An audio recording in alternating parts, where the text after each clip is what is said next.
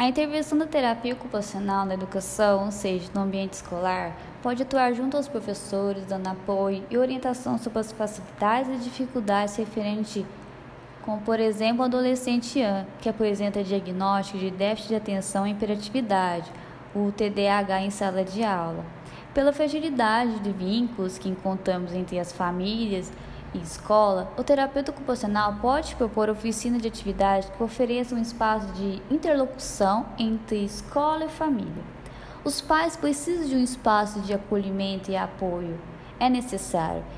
Ao mesmo tempo que precisam conhecer melhor a respeito das dificuldades de seu filho.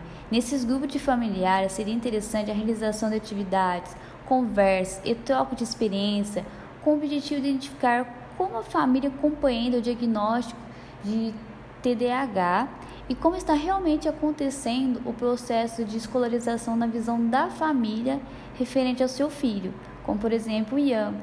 Além disso, o terapeuta ocupacional oferece apoio e escuta das dificuldades que se apresentam no cotidiano da criança e da família.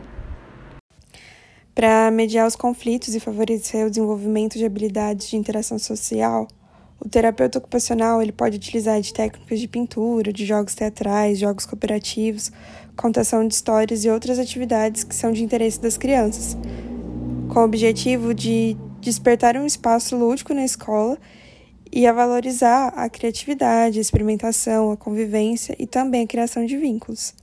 Além de propor oficinas de atividades com, como um espaço de acolhimento, para a troca de experiências e informações a respeito do transtorno de déficit de atenção e hiperatividade.